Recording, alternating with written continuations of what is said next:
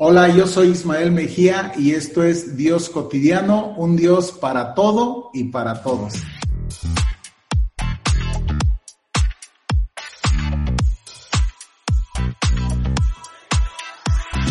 ¿Qué tal? Buenos días, qué gusto que nos acompañen el día de hoy. Yo soy Aaron Feroz. Yo soy Pablo Guerrero y estamos muy contentos porque podemos seguir con nuestra serie de diseño, que es una serie que de verdad ha sido tratar de, de regresar a los principios de, del diseño de Dios acerca de, de, la sexualidad, acerca del diseño de la familia, acerca del rol de los padres, etcétera. Y bueno, hoy tenemos a un experto, tenemos al pastor Ismael Mejía desde la ciudad de Cuernavaca. Es ingeniero, es maestro, es terapeuta, es pastor, es padre y bueno, de cariño le decimos Mayo y dejo que se presente. ¿Cómo estás? Bien, gracias a Dios. Muy contento de estar aquí con ustedes en esta mañana, ¿verdad? Pues para abordar eh, algunos temas de interés y bueno, mi nombre es Ismael Mejía, estoy casado con Alejandra desde hace 32 años, eh, con quien tenemos dos hijos, una hija Denise y de 30 años y un hijo Marco de 26 años. Pastoreamos una iglesia aquí en la ciudad de Cuernavaca, también desde hace muchos años, más de 20 años. Parte de lo que hacemos es dedicarnos al tema de la consejería, sí, consejería bíblica familiar y trabajamos en dos universidades, en una universidad aquí en Cuernavaca, que es la Universidad La Salle, dando este, algunas materias, y también en una universidad en Estados Unidos, que es la Eagle International Christian University, que está enfocada en preparar consejeros cristianos. Entonces, parte del trabajo que hacemos, además de este, pues sí, también nos dedicamos, digamos, a la terapia o a la consejería de pareja, a la consejería individual, la consejería familiar. Pues muchas gracias por aceptar nuestra invitación. Yo quería preguntarte por qué, por qué te dicen Mayo. ah, bueno, pues eso fue un apodo que me puso la abuela. Este, desde pequeño ella me empezó a llamar Mayo y se me quedó Mayo cuando iban a la casa para preguntar por mí y decían no se encuentra Ismael, decía aquí no vive Ismael. pues llegó un momento donde sí, ya no sabía yo si era Ismael o era Mayo. La verdad es que me siento mucho mejor cuando la gente me dice Mayo, siento a las personas como más cerca y les digo quizás de broma o de serio, ya no sé, les digo y cuando me dicen Mayito todavía me siento mejor. Pues, Hoy queremos abordar un tema que tiene que ver con la imagen que el Padre presenta a, nos, a nuestras vidas, cómo forma identidad. Bueno, yo empezaría diciendo que los dos, el Padre y la Madre, son fundamentales en la crianza, en la formación del Hijo. Voy a hablar del Hijo en singular y con esto, eh, verdad, no quiero ser sexista, pero puedo hablar del Hijo de la hija, ¿sí? O sea, es indistinto.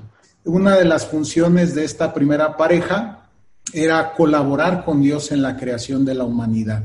Cuando Él les da un mandato, bueno, les dice que se, crezcan, pues que se reproduzcan, que se multipliquen. Yo siempre he dicho que es muy interesante pensar en cómo es que Dios al hombre y, y a la mujer los invita a participar de la creación de la humanidad, o sea, les da esa capacidad para reproducirse y entonces diseña un modelo perfecto que es el hombre y que es la mujer, diseña todo el tema que es la sexualidad y todo lo que, que ello implica, y entonces les da esta posibilidad de participar con él, de ser co-creadores con él, y entonces esta manera en la cual nosotros como seres humanos venimos al mundo, sustentado en ese momento por estas dos personas, por estos dos seres con capacidades muy, muy este, particulares, iguales en esencia, pero diferentes, yo digo iguales en la dimensión espiritual, no sabemos que somos espíritu, alma y cuerpo, entonces somos iguales en espíritu, pero sabemos que almática y corpóreamente presentamos diferencias, ¿no? Y diferencias muy, muy, este, eh, sustantivas. Hay cosas que eh, en la parte almática que compartimos y en la parte corpórea también hay muchas cosas que compartimos, pero también hay muchas cosas en la parte almática. Cuando hablo del alma, estoy hablando de la mente, de la voluntad, de las emociones, y cuando hablo del cuerpo, pues toda la parte orgánica, ¿no? Entonces hoy cada vez sabemos que aún en la parte almática, es decir, en la forma de pensamiento, en la estructura de pensamiento, los hombres y las mujeres son distintos. En la parte emocional son, somos distintos, ¿no? Y en la parte orgánica, pues ni se diga, o sea, tenemos diferencias.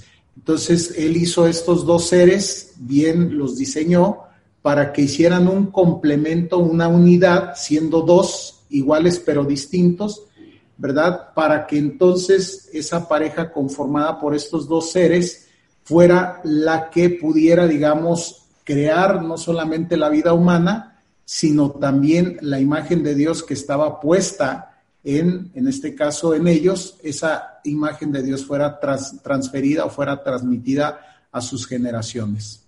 Tenemos aquí una, una idea, juntos formamos una imagen de Dios porque pues Dios no es hombre, Dios no es mujer, Dios es la mezcla de ambos y seríamos nosotros el resultado. Si nosotros por separados, hombres y mujeres, podemos presentar parte de Dios, ¿por qué a veces se le da más peso a la imagen de papá como generador de identidad que a la mamá? Yo creo que eh, esto tiene que ver con un proceso propio, digamos, o natural de lo que es el desarrollo humano. Imaginemos nosotros que el niño nace de una mujer y sabemos que los primeros meses, años, el vínculo del niño con la madre es un vínculo muy fuerte. ¿sí? Esto ya muy analizado y muy estudiado. Sabemos que en la primera etapa de vida no está listo, digamos, como para diferenciarse de, de la madre, sino considera, nos dicen los expertos, a la madre como una extensión de él. Sí, claro. Niño, hay dos cosas que eh, existen en el niño, algo que nosotros llamamos necesidades y otra cosa que llamamos deseos. Creemos que las necesidades están en el cuerpo y los deseos están en el alma. El niño tiene necesidades y tiene deseos. Las necesidades como cuál, de alimento, y los deseos como cuál, de afecto, de cariño, de, de aprecio, no se puede brindar a él mismo, digamos, la alimentación no se la puede proveer y tampoco se puede proveer, digamos, de, del afecto. Entonces hay alguien que se lo brinda. Y en este caso, quien le brinda o quien satisface las necesidades y quien realiza sus deseos es la madre. Esto lleva a considerar que el niño considera a la madre como una extensión de él. Y adelante viene un proceso que se le conoce como proceso de diferenciación o de individuación. Es decir, que el niño se tiene que convertir en un individuo y debe reconocer a su madre como alguien distinto a él. Esto que lo estamos diciendo tan sencillo aquí es un proceso muy complejo y muy complicado en el infante. No es un asunto fácil. El padre juega un papel muy importante ahí porque entonces tiene un, no un segundo, sino un tercer referente. Es el que ayuda en ese proceso, digamos, de desvinculación, o debería de ayudar en ese proceso de desvinculación de la madre para que el niño aprende, aprenda a vincularse con un tercero, en este caso, que es el padre, y en esto empieza a considerar que, bueno, eh, sí que la madre no es una extensión de él, sino es alguien diferente a él, y empieza a tener un referente con quien él irse identificando. ¿Qué pasa cuando el padre no está ahí? Eh, se complican muchas cosas. Los hijos de madres eh, solteras muchas veces establecen algo que se llama un doble vínculo o un apego muy fuerte hacia la madre porque no tienen ese otro referente, digamos. Hay esa carencia de esta otra figura que otra vez pensada por Dios pues cobra un papel muy importante en lo que va a ser el crecimiento y el desarrollo del niño. Por ejemplo, en, este caso de madres solteras, nosotros como cristianos hemos entendido que mucha de la figura del padre la encontramos en Dios, ¿no? ¿Qué, ¿Qué, sugerencia o qué consejo se le daría a una madre soltera este, o una madre viuda o que por algún motivo está sola para infundir o para tener esa imagen de, del padre, ¿no? Bueno, aclarar algo. La simple, la simple presencia del Padre no resuelve el problema en cuanto a la necesidad que tiene el Hijo de esta imagen. Porque podríamos tener el caso en donde está mamá y papá, o sea, los dos están, pero no están presentes. Me explico, ese es otro tema muy importante eh, a tratar. Puede estar la mamá y el papá, pero el papá es un padre ausente. Entonces, aunque está el papá presente pero ausente, en el niño se generan ciertas situaciones. Esto puede traer ciertos efectos, ciertos, ciertas complicaciones.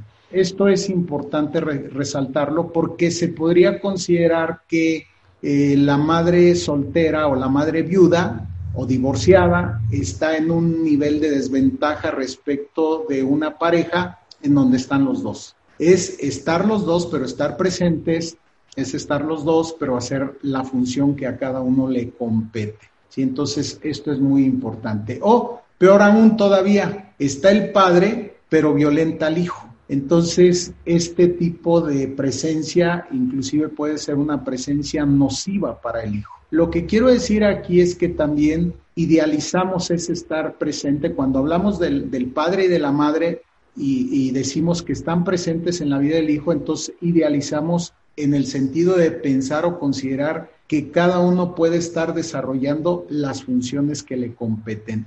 De otra manera, es como si no estuviera o inclusive estando, sería mejor que no estuviera porque, digamos, violenta en este caso al niño. Por otro lado, existe lo que se llama un padre sustituto o una madre sustituta, porque no es tanto el padre biológico, a ese padre nosotros le llamamos progenitor. Hay una diferencia entre ser un progenitor y ser un padre. Hay muchas personas que son progenitores o progenitoras, pero ni son padres ni son madres. Cuando hablamos de ser padre, hablamos justamente de tener una presencia, presencia aportadora, enriquecedora y desarrolladora, digamos, en este caso, de la vida del niño, ¿no? Por ejemplo, hay ocasiones en que se pierde al padre y por esa necesidad de que se habla, el niño encuentra un padre o alguien que hace la función de padre que nosotros llamamos un padre sustituto que puede ser un abuelo, que puede ser un tío. En las iglesias se da mucho esto, ¿no? En donde los niños, digamos que no tienen un padre, pues a lo mejor en la imagen del pastor o en la imagen de un líder se hace ese trabajo y puede ser muy aportador, puede ser muy, muy positivo. Entonces, de alguna manera, para una, una mujer que crece, la figura paterna para su hijo un padre sustituto o, esta figura paterna de otras personas puede ayudar? ¿Lo recomiendas o es algo que dirías que se dé de manera natural?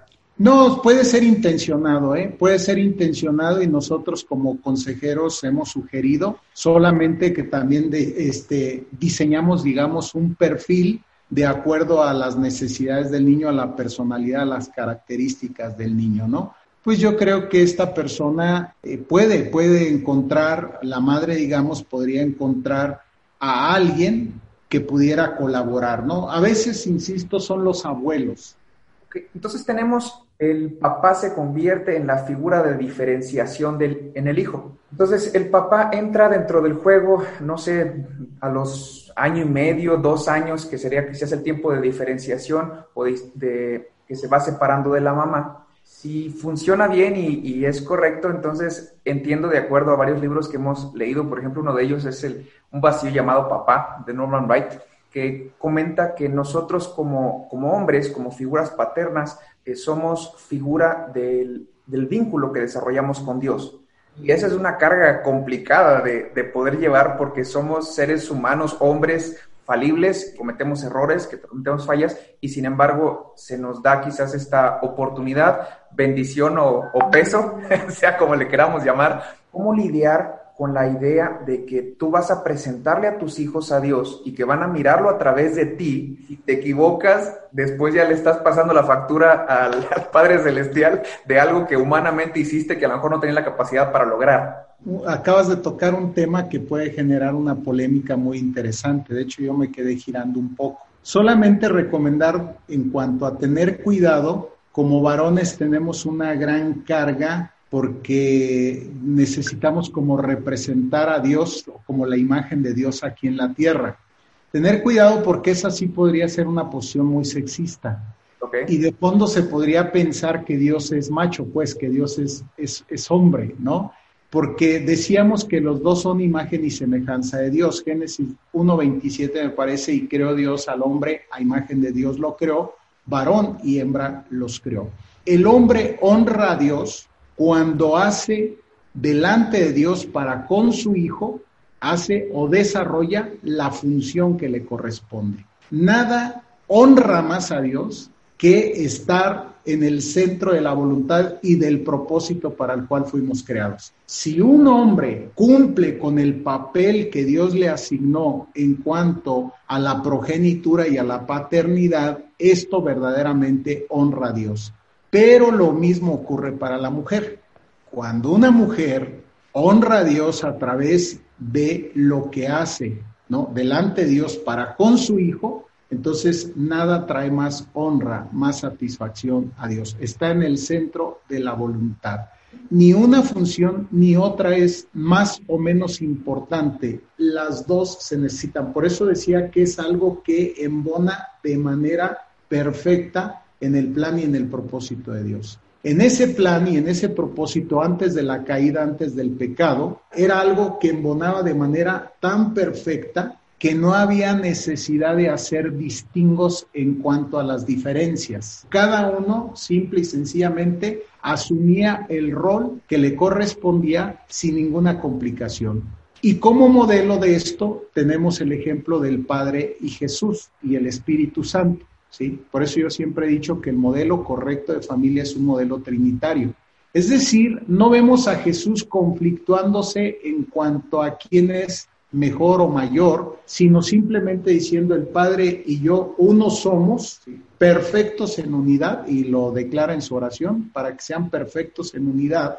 La unidad dice que ellos tengan la unidad que tú y yo tenemos. Traslademos esto a la vida de pareja. Es lo mismo. O sea, el plan estaba diseñado para una unidad perfecta, en donde no es que uno está aquí y el otro o el otro está acá, sino los dos están perfectamente. Cada uno desarrolla funciones específicas. El problema del pecado es que, ahora sí, las diferencias no son vistas como una manera de colaboración, es decir, el hombre y la mujer eran distintos desde el principio y embonaban perfectamente bien y las diferencias no les amenazaban, no tenían ningún problema con esto. Después del pecado, empezamos a ver cómo ellos constatan las diferencias, pero esas diferencias ahora sí se sienten amenazados por ellas. Por eso es que lo primero que ven, si obviamente el campo corpóreo, lo primero que ven son las diferencias físicas.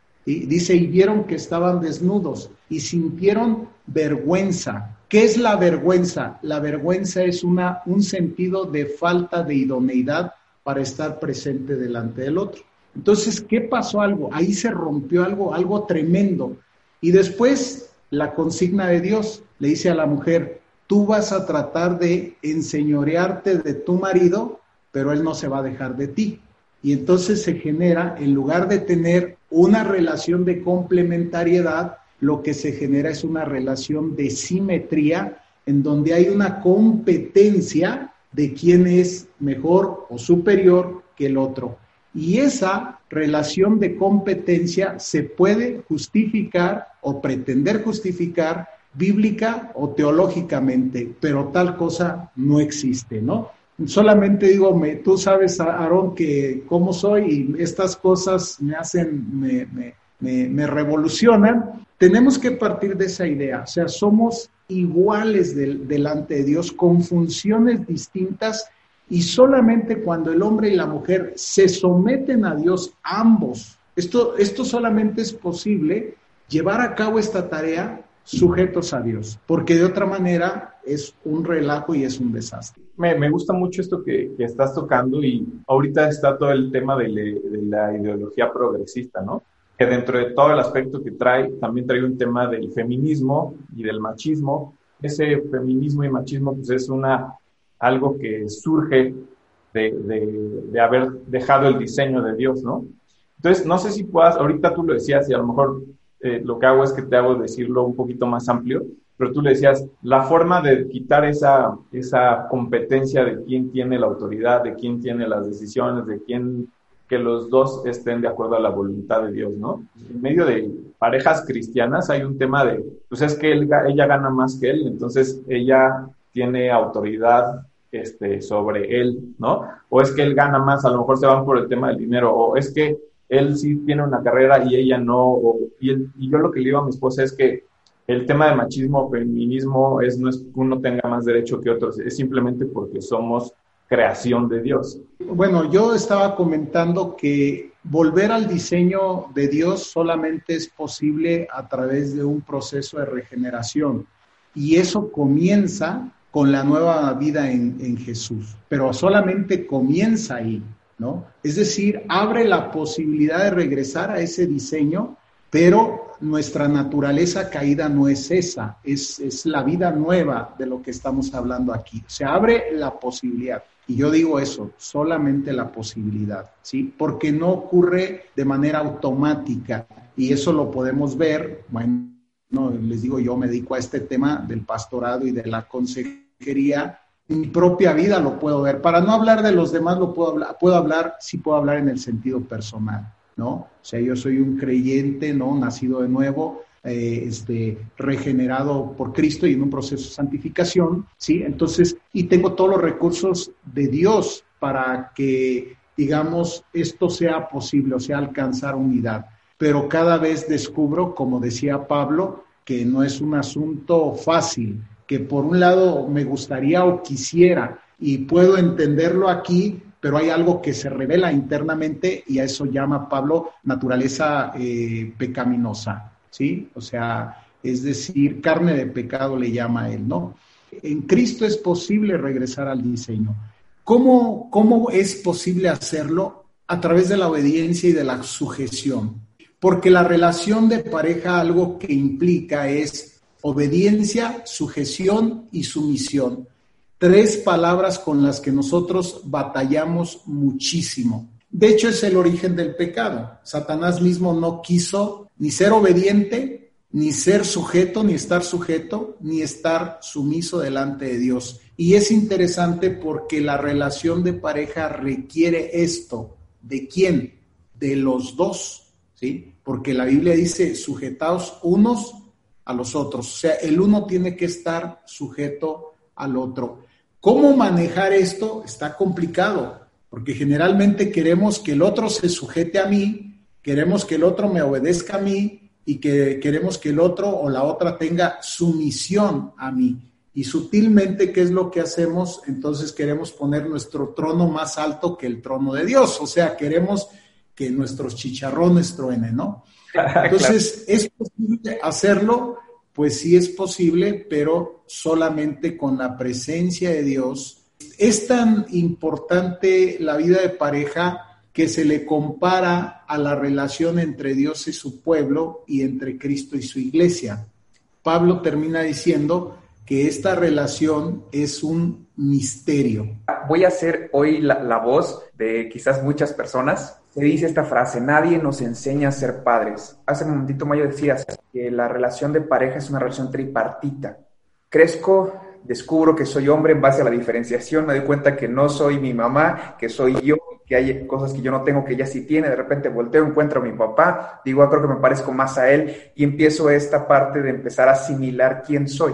Pero sigo creciendo y me doy cuenta que de repente viene a mi vida una pequeña bolita de carne que es un hijo y digo, ¿y ahora en dónde encuentro la imagen de lo que yo debo hacer? Es decir, todo este concepto de roles. ¿De dónde aprendo como hombre? ¿De dónde aprendo como mujer? ¿Qué es lo que debo hacer de acuerdo al diseño de Dios porque hoy nos encontramos con una circunstancia complicada en donde hay hombres que, se supone que tienen roles que no son los que le corresponderían y hay mujeres que están tomando roles que no están diseñados para ello.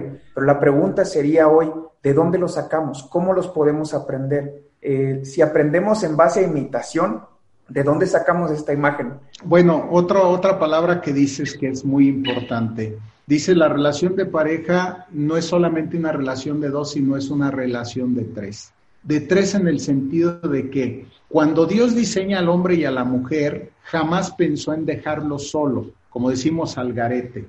La prueba está que todos los días Él los acompañaba. La tutela, el mentoreo, el acompañamiento es algo que nosotros vemos desde el Génesis hasta el Apocalipsis. Dios no es un ser que ha creado y que ha abandonado su creación. Dios es un Dios que está presente antes, durante y después. O sea, es un Dios que se compromete. En esta relación que Él crea, Él está considerado como el tercer elemento en la ecuación. O sea, esta ecuación no es, un, no es una ecuación de dos que va a generar un tercero, sino es una ecuación de tres en donde Dios todo el tiempo, Él se considera, se compromete. ¿De qué está esperando que Él aprendan? De lo que Él es, lo mismo que Jesús les dijo a sus discípulos, para que como yo he hecho lo que ustedes me han visto hacer, eso es lo que quiero que ustedes hagan también. ¿sí? O sea, lo mismito que me han visto hacer, eso es lo que quiero que ustedes hagan también. ¿Cómo era esa relación de Dios con Adán y con, con Eva cada mañana en el Edén? No lo sabemos. Pero como hijos, como pequeños, supongo yo que veían, escuchaban a su padre hablar con ellos. ¿Cómo? No lo sé. Va a ser padre un día, yo creo, vivir esa experiencia, ¿no? Estar en la misma presencia de Dios, su hermosura, su santidad, su instrucción, su, su propósito, su deseo para con nosotros, ellos lo conocían. Por eso esto agrava el tema del pecado. Entonces la pregunta que tú me haces, ¿cómo podríamos, siendo que a lo mejor los modelos que traemos no son modelos correctos, cómo podríamos? La respuesta es yendo a la palabra de Dios. Necesitamos mejores modelos y creo que podemos encontrar eh, modelos ¿no? En este caso, en la palabra, por eso Dios mismo se va a poner como modelo. Pero déjenme decirles que no solamente como modelo de padre, Dios también se pone en la Biblia como modelo de madre. A mucha gente no le gusta escuchar esto porque es muy sexista y cuando dice, cuando decimos nosotros Dios es padre y madre, la gente se, se, se espanta, ¿no? Pero la verdad es que si Dios creó al hombre y a la mujer, la mujer tiene algo que tiene Dios y el hombre tiene algo que también tiene Dios. ¿Qué quiere decir? Que sus atributos, por decirlo algo así, en cuanto a la crianza, ¿verdad? Los tiene tanto el hombre como la mujer. Y yo tengo dos preguntas. Una sería, eh, entendiendo todo este contexto que, que nos platicas de la responsabilidad del padre y madre, para desarrollar una correcta identidad en los hijos, eh, sé que a lo mejor es una pregunta muy amplia, pero a lo mejor tres o cuatro recomendaciones. El padre y madre, ¿qué, qué deberían de cuidar en su, en su trabajo de educación a los hijos para desarrollar una identidad correcta? Esa es mi pregunta uno. Y la segunda, y es, a lo mejor no tiene nada que ver con lo que acabo de preguntar, pero es por qué Satanás ha tratado de, de afectar a la familia desde Adán y Eva y hasta el día de hoy. La primera pregunta que, que dices cómo o desde dónde construir la identidad. La identidad se construye desde el amor. Esa es la base de la identidad, es el amor. El amor que hace referencia, digamos, a conceder valor al otro, ¿no? O sea, eres valioso para mí. O sea, el amor que se traduce en provisión y en cuidado. Desde ahí se va construyendo la, la, identidad. De hecho, hoy sabemos que muchas personas que batallan con el tema de la identidad en algún momento pudieron experimentar, como decía, la ausencia o el abandono por estas figuras parentales. Entonces, ¿qué es con lo que habría que trabajar? Hay varias cosas que son, son fundamentales. La primera es el amor, ya lo dije. La segunda es la provisión. La tercera es la protección. O sea, necesitamos entonces amor que se traduce en provisión y en protección.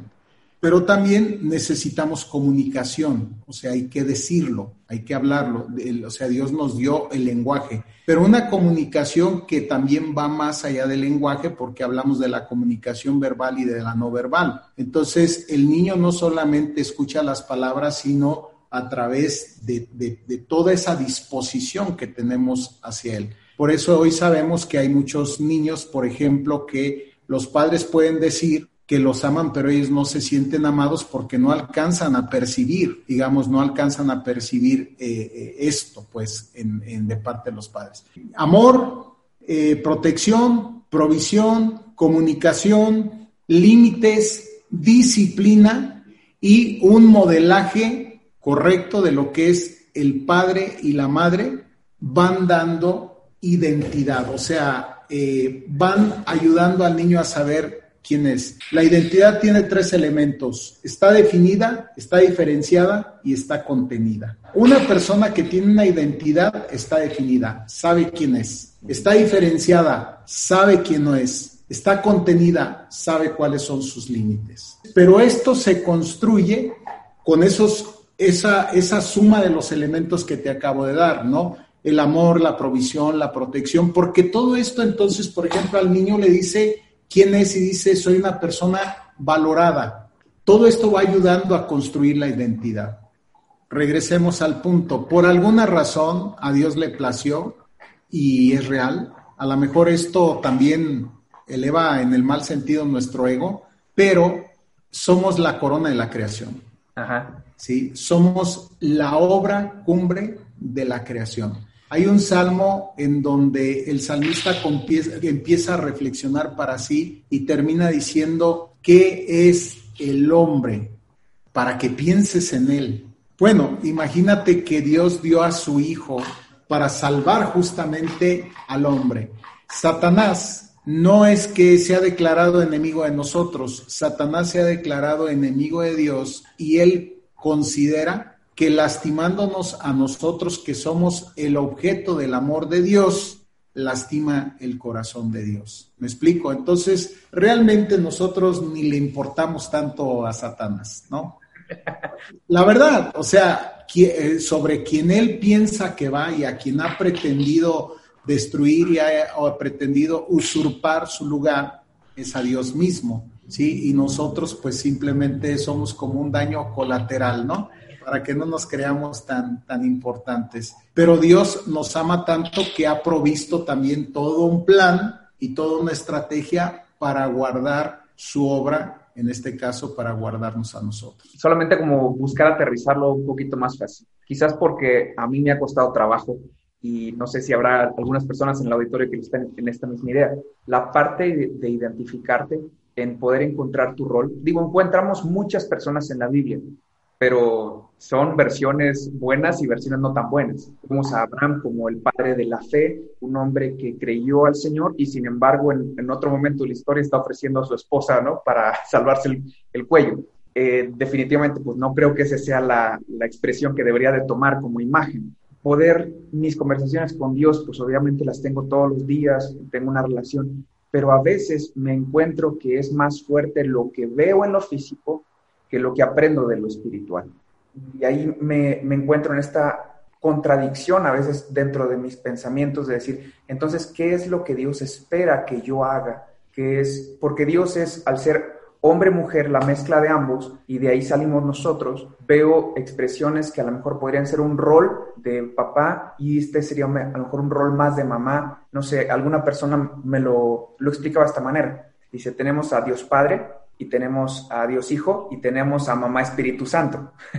de alguna forma, eh, tomando como, como imagen y decir, ah, creo que si me tiro más hacia ese lado, podría aprenderle más su estilo, su forma, su manera.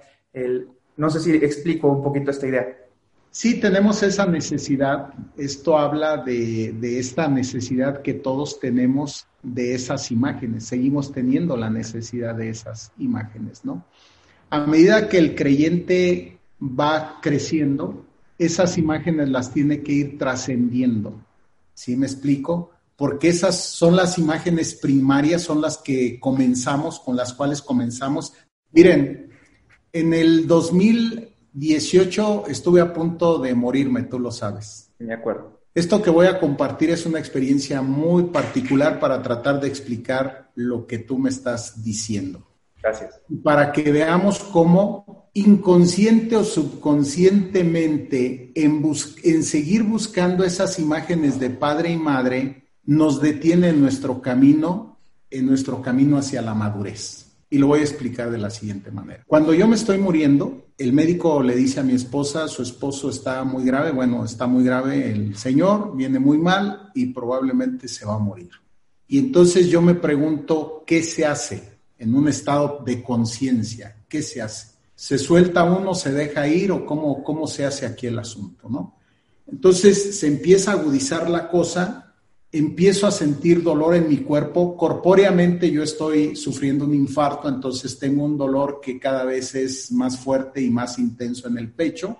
Mi mente empieza, digamos, a, a entrar en ese estado de desasosiego y de confusión, mis pensamientos, mis emociones, pero algo a nivel espiritual, yo digo, empieza a ocurrir. Y lo que empieza a ocurrir a nivel espiritual es una sensación de libertad impresionante. O sea, aún así como que me voy liberando de este, de este cuerpo al cual, por cierto, me apego y me apego con mucha enjundia. O sea, no, tenemos la tendencia a apegarnos a las cosas y una de las cosas a las que nos apegamos es a nosotros mismos, a este cuerpo que tiene limitaciones y todo, ¿no? Entonces experimento una sensación de liberación impresionante. En ese momento no es si tengo esposa o no tengo esposa, si tengo hijos o no tengo hijos, si soy pastor o no soy pastor, si tengo propiedades o no tengo propiedades. Es una sensación de que todo eso es parte de esta realidad, pero estoy trascendiendo una realidad donde todo esto termina. Cuando yo escucho decir a la gente hoy día, hoy día, hablando de estos temas, que son sin duda importantes, pero todavía buscando esas imágenes, ¿quién me podría funcionar como un papá? ¿Quién me podría funcionar como un mamá, como mamá? Parecía como si esta vida fuera, es la, fuera la misma eternidad, por así decirlo, en la cual todo el tiempo voy a necesitar un papá, voy a necesitar una mamá. No, papá y mamá solamente fueron los medios o sea, la vida está más allá de ellos, solamente fueron los medios, hicieron un trabajo, hicieron una tarea, pero a medida que yo voy teniendo un crecimiento verdaderamente espiritual y me voy conectando con este espíritu del universo que es Dios, entonces me voy liberando de todos esos apegos y voy reconociendo que el único que puede satisfacer y llenar todas las necesidades es Dios mismo a quien pertenezco y hacia dónde me dirijo. Y que Él puede suplirme aquí y ahora todas y cada una,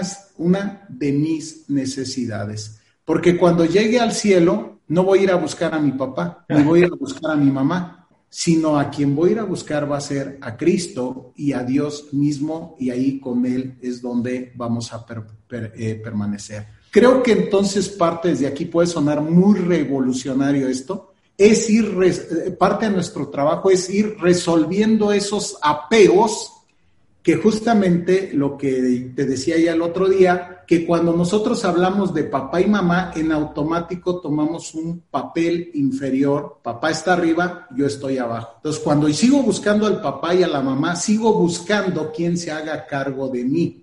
Cuando hay un Dios que hoy día se hace cargo de mí y hoy día, es como me decía el doctor Ordaz, que te he hablado tanto de él, no papá, no mamá, amigos, hermanos. Es decir, ellos de ser padres en un tiempo hoy se convierten en hermanos, hoy se convierten en amigos, porque no hay padre, no hay madre, no hay esclavo, no hay libre, no hay todos en el Señor somos somos uno. Él es el gran el gran padre. No sé si esto responde un poco tú. Sí, maravilloso. Es que es un tema tan impresionante, tan profundo, tan, tan vasto, que nos da para muchas cosas. Gracias, gracias, Mayo, por darte este tiempo, gracias por compartirlo con nosotros. No, hombre, gracias a ustedes. Tú sabes, de repente estos temas a mí me revolucionan mucho y como es una plática así libre, pues hay tantos temas que van saliendo, pero ya en otro momento igual afinamos más la puntería. Y igual, pues muchas gracias, muy, muy padre todo lo que, lo que nos compartiste y, y, muy profundo. Nos quedamos con muchas ganas de seguir platicando.